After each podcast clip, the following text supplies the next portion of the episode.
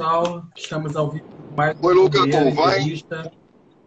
Hoje nosso convidado é o Dr. Daniel Toledo, advogado internacional, que vai falar um pouco para gente sobre é, a imigração para os Estados Unidos. Bem-vindo, Daniela. Obrigado, Luca. Obrigado pelo convite. Boa tarde a todos. Aqui ainda está tá cedo, aí já está mais de noite. Daqui a pouquinho eu estou parando. Eu tive que buscar um trabalho em Passadina, mas já estou chegando. Daqui a pouquinho eu paro o carro, mas vamos conversando, não tem problema nenhum. O telefone está fixo aqui. Beleza.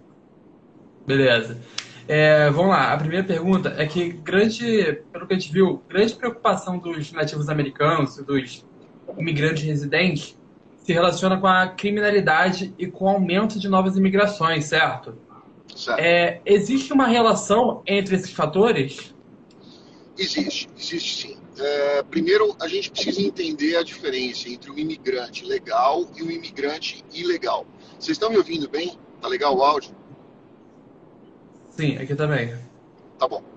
É, o imigrante legal, ele tem aí uma série de restrições com o imigrante ilegal por causa de trabalho, por causa de valor de salário. Geralmente o imigrante ilegal, ele não tem interesse em recolhimento de imposto, o trabalho geralmente é informal, então ele não tem aí a, a, a preocupação em recolher um, uma previdência ou algo nesse sentido. Então o custo desse trabalhador, ele geralmente é menor.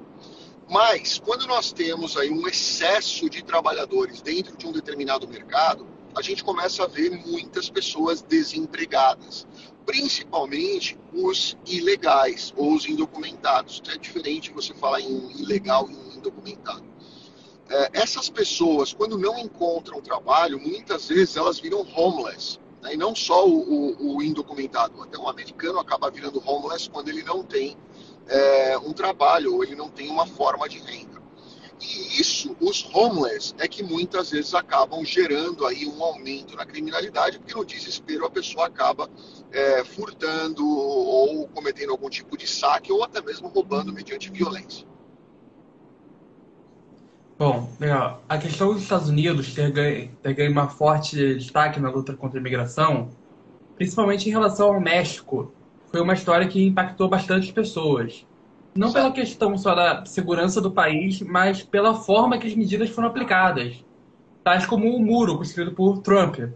É, em sua opinião, ao que se deve, o que se deveu esse impacto das pessoas? É, a gente precisa entender, Luca, que assim, primeiro, os Estados Unidos é um país é, historicamente composto por imigrantes, né? A, uhum. a, a, história americana ela vem, vem usufruindo de imigrantes da, desde a da sua fundação. Então, isso é uma coisa importante para a gente ter, ter bastante claro aí. Outra coisa que é importante a gente lembrar é que todo país, hoje de primeiro mundo, ele tem uma taxa de natalidade decrescente. Então, se você for ver alguns países na Europa, por exemplo, até a própria China, né? A China, é, que agora começou a fazer uma campanha super forte para inseminação artificial, o próprio governo incentivando a inseminação artificial dos próprios chineses para que não precisem de imigrantes para poder misturar com o sangue da população e fazer ali a, a, a repovoação da, da do país e, obviamente, aquecer a economia, que é o que se interessa mais. Não é a repovoação, e sim o aquecimento e manutenção do crescimento da, da economia. Uh, e os Estados Unidos, obviamente, eles querem imigrantes, eles precisam de imigrantes, porque o, o americano ele não tem historicamente é, costume de ter muitos filhos. Então você não vai ver muitas famílias americanas com grande número de filhos. É raro você ver muitos filhos. Eu, dos americanos que eu conheço, eu acho que o que mais tem filhos são dois. Geralmente tem um. Né? E isso você vê que, que é bem comum acontecer. Então eles precisam de imigrantes. Mas precisam de que tipo de imigrante? Né? Aquele, a grande maioria das pessoas que querem atravessar um muro ali da fronteira com o México, que chegam com três, quatro filhos, uma sacola que é tudo que eles têm na vida e uma vontade de trabalhar? Não, eles precisam de investimentos, eles precisam de, de pessoas com conhecimento técnico, com tecnologia, para desenvolver e realmente trazer é algo que interessa para o país, que principalmente é a questão econômica, né? Tudo aí, tudo gira em torno de economia. Isso é importante a gente falar. Então, a levantada do muro ali, na minha concepção, foi sim é, uma atitude separatista, uma atitude até agressiva, se você pensar numa questão de direito internacional, porque você levantar um muro para dividir duas nações, você está nitidamente dizendo: eu não quero as pessoas que estão atravessando esse muro para cá, eu não quero essas pessoas dentro do meu país. Foi um recado muito claro que eles deram, né? Mas o muro ele é muito mais simbólico do que efetivo, porque o muro já existia né? Ele já tinha lá, o muro já estava no lugar, não foi Donald Trump que construiu, já tinha lá.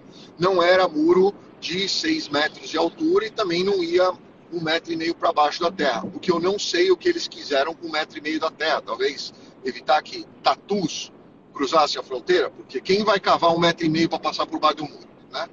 Mas é, as pessoas esquecem de olhar que esse muro ele vai para dentro da água por 15 metros né, para dentro do mar, ali na, na faixa costeira, ele vai por 15 metros. É muito fácil você nadar 15 metros. Tem gente que nada piscina de 100 metros. Né? Então, você nadar 15 uhum. metros é razoavelmente fácil. É 15 para ir, 15 para voltar. E ele está nadando ali, está dentro do, do, do, país. Então, é muito mais um, uma figura simbólica, uma de, de agressividade simbólica, do que efetivamente barrando pessoas de entrarem. Tanto que a gente vê milhares de pessoas entrando todos os dias. Entendi. É, muitos imigrantes residentes nos Estados Unidos, mesmo tendo enfrentado situações semelhantes ao, às que passam os que tentam cruzar as fronteiras, apoiam políticas contrárias à imigração. Na opinião do senhor, a que se deve isso? Uh, bom, o, se a gente está falando de imigrantes ilegais, é uma situação. Eles vivem realmente uma situação bem mais complexa do que um, um imigrante indocumentado, que é aquele que fica em overstay, aquele que entra com visto de turismo ou entra com visto de estudante e acaba não indo estudar ou acaba ficando além do prazo permitido. Esse é o indocumentado. O ilegal, ele cometeu aí a violação da fronteira. Né? Então são duas situações distintas. Um, um, as dificuldades que essas pessoas têm geralmente estão atreladas à obtenção de documentos.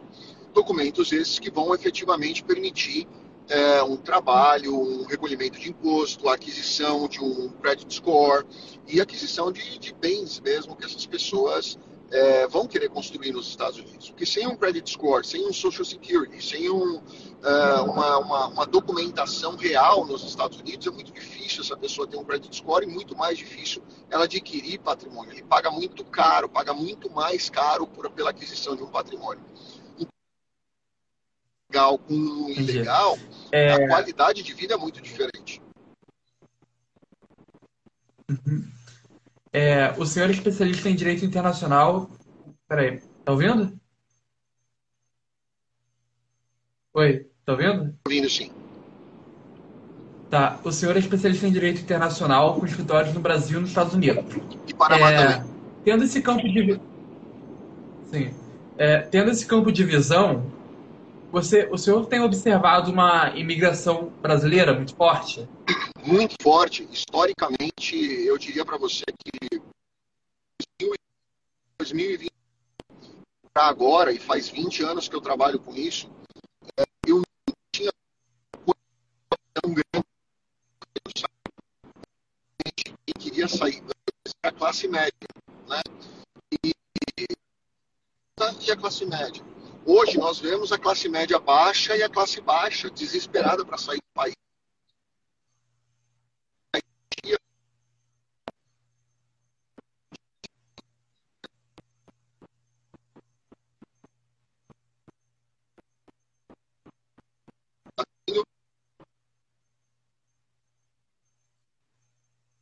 Travou um pouco.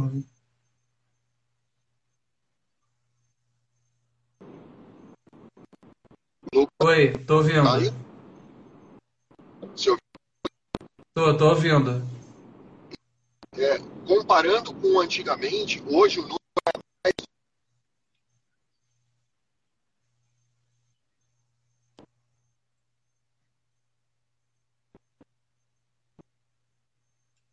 Travou agora.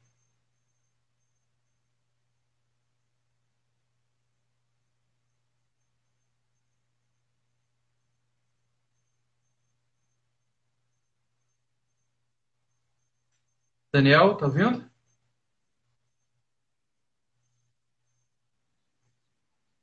Tô, agora tá voltando. Voltou.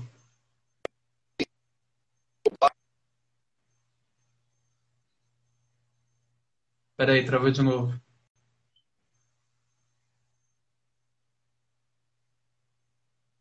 Sim, tá travando.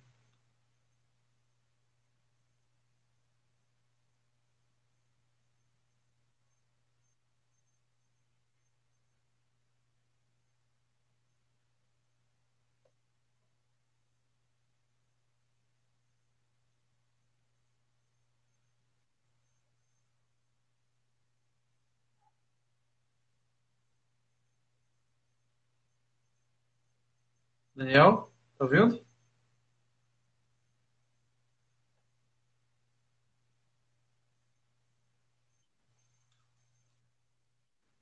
Tô, voltou, voltou. Agora voltou bem. Voltou. É porque essa região, essa região tá, tá instável.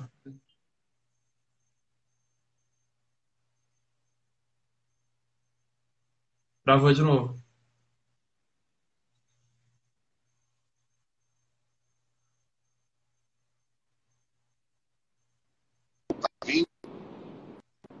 Tra- travou. Tô, eu tô, eu tô ouvindo, mas tá, mas tá indo e voltando. Deixa eu ver como é que tá o sinal aqui. Pronto. Agora, agora tá indo bem. agora conectou 5G. Vamos lá. Você ouviu a explicação que eu, que eu dei ou não? Não, é, quase não deu pra ouvir a quarta, a, a última É, pergunta. comparado com 2018, 2019, o número de brasileiros hoje que Ah, querem mudar para os Estados Unidos é um número infinitamente maior. Eu diria que chega a ser três vezes maior. Tá me ouvindo? sim, tô ouvindo.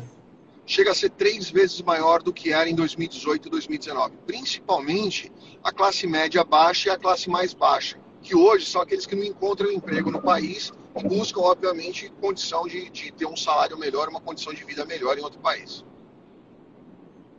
Entendi. Bom, é, a região sul do Texas se tornou uma área de alto risco por parte do tráfico internacional de drogas, além do fato de ser um dos principais pontos de tentativa de entrada nos Estados Unidos. É, você acredita que essa área corre o risco de ser do- dominada por traficantes atuando nessa região do país?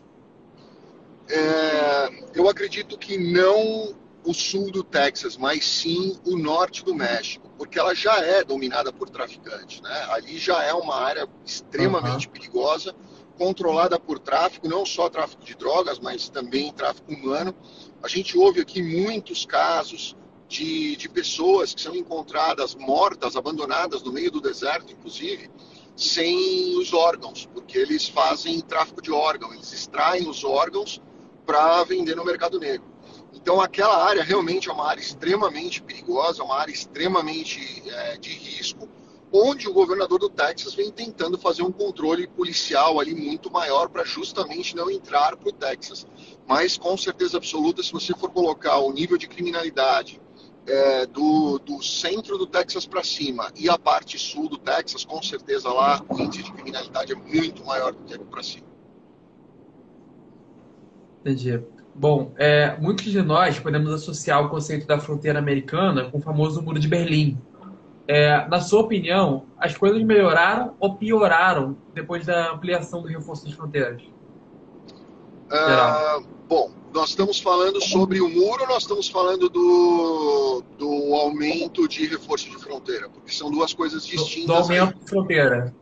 Aumento de fronteira. É, eu acho que aumentar o- a fiscalização em fronteira, ela é importante, porque quem entra nos Estados Unidos não é só o, o trabalhador humilde que entra ilegalmente porque ele não tem outra forma de entrar e ele busca uma vida melhor para a família dele, né? Não é só essa história bonita que a gente vê.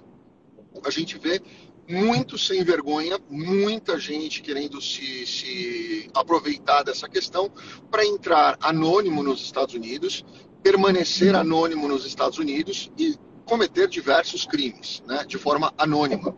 Então, se ele entra uhum. estourando fronteira, ele não tem que dar documento para ninguém, ele não tem é, nenhum tipo de, de, comprovação de que ele sequer existe dentro do país, é muito fácil ele cometer diversos crimes e sair pelo mesmo lugar onde ele entrou. E que é o que muitas vezes os grandes criminosos e traficantes usam para fazer. Então, aumentar a segurança de fronteira é importante para a segurança nacional.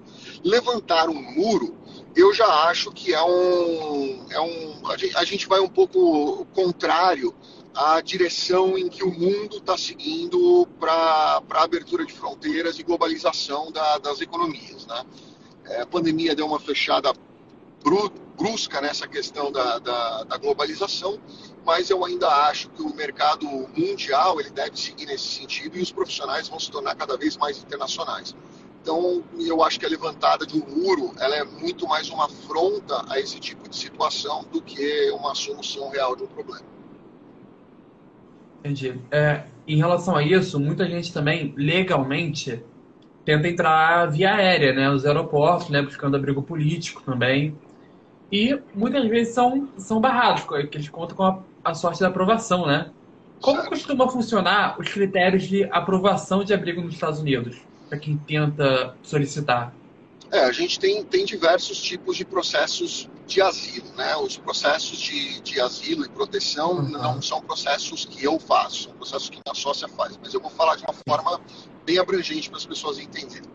Primeiro, a gente tem a questão da, do asilo, asilo propriamente dito, não asilo político, mas o asilo propriamente dito. Então, isso acontece quando a pessoa tem algum tipo de de grande violência no seu país, um risco imenso de retorno ao seu país, a pessoa está sendo ameaçada por ter sido é, testemunha de um crime, ou ela está sendo perseguida por ter sido testemunha num julgamento. Então, esse entra para a questão do asilo. O asilo político é perseguição política, ou ativismo político, ela está sendo perseguida em razão da sua determinação, da sua, da sua definição política.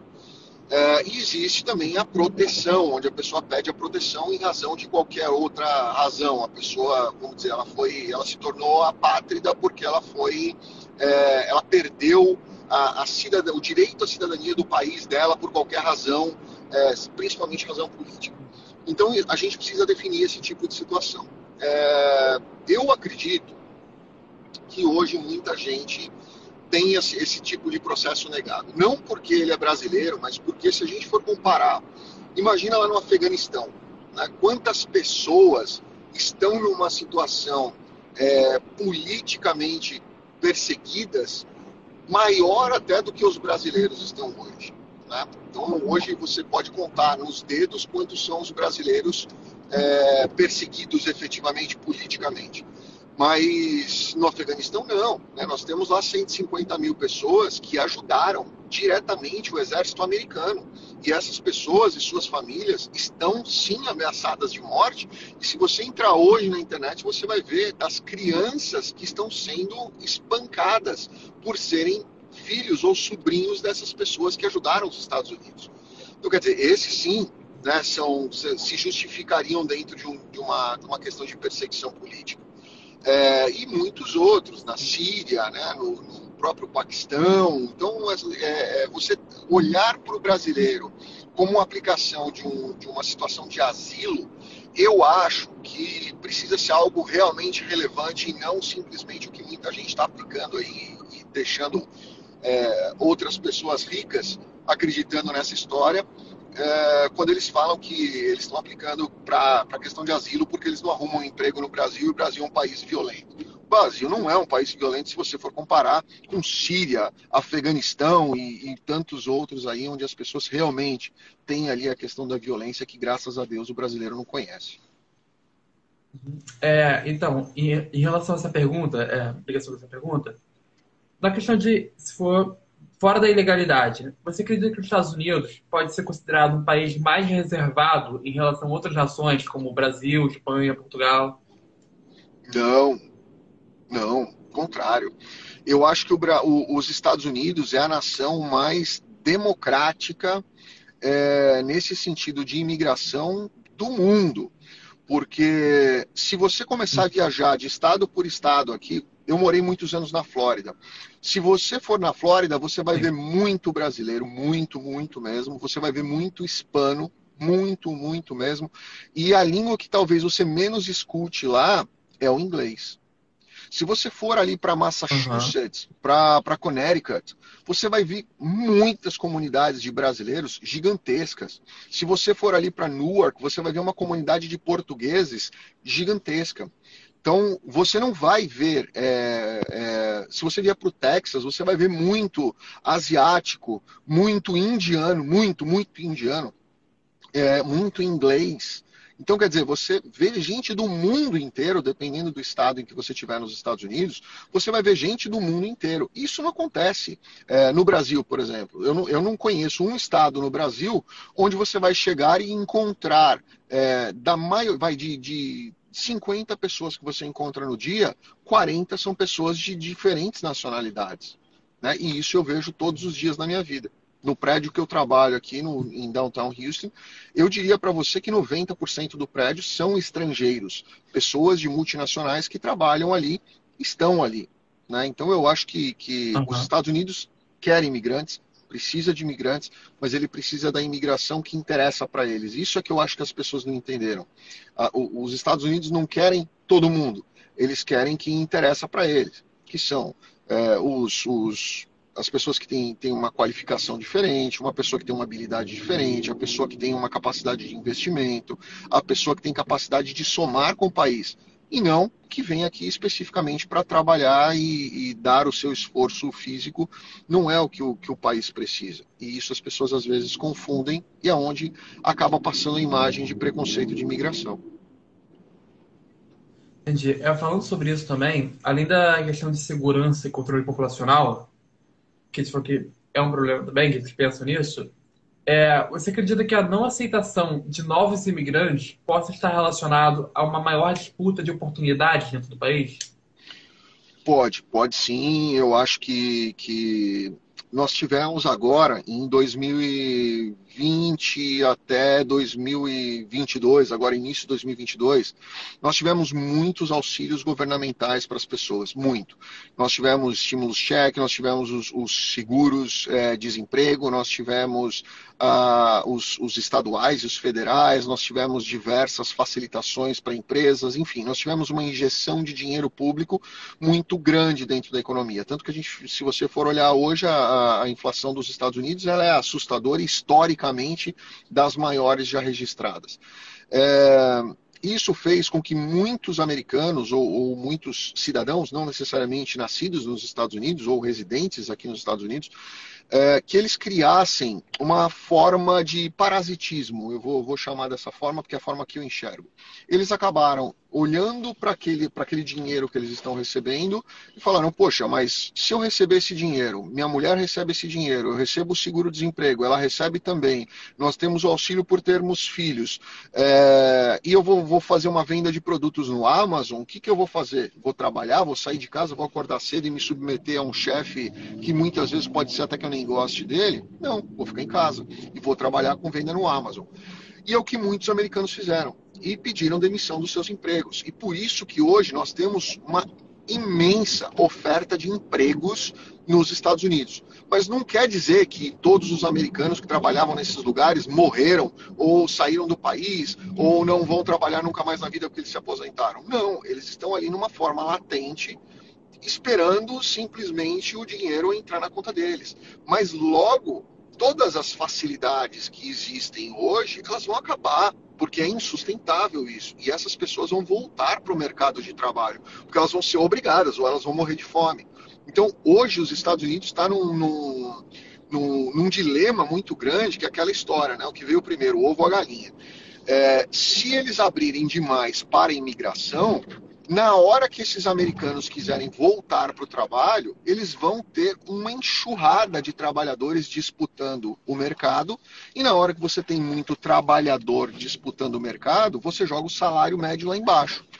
Então, o que, que eles estão fazendo? Tentando controlar a doses homeopáticas, o número de pessoas que eles autorizam entrar nos Estados Unidos com autorização de trabalho, para que na hora que esses americanos voltarem ao mercado não seja sentido de uma forma tão agressiva quanto é, se imaginava que seria caso se liberasse mais do que eles estão colocando como cotas aí para liberação.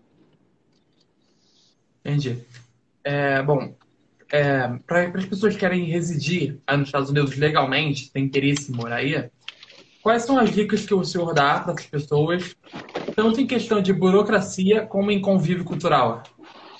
Bom, aí são duas coisas distintas. Agora eu parei aqui, o sinal deve ficar bem bacana. É, primeiro, com relação a, a, dicas do que elas devem fazer do começo até o fim.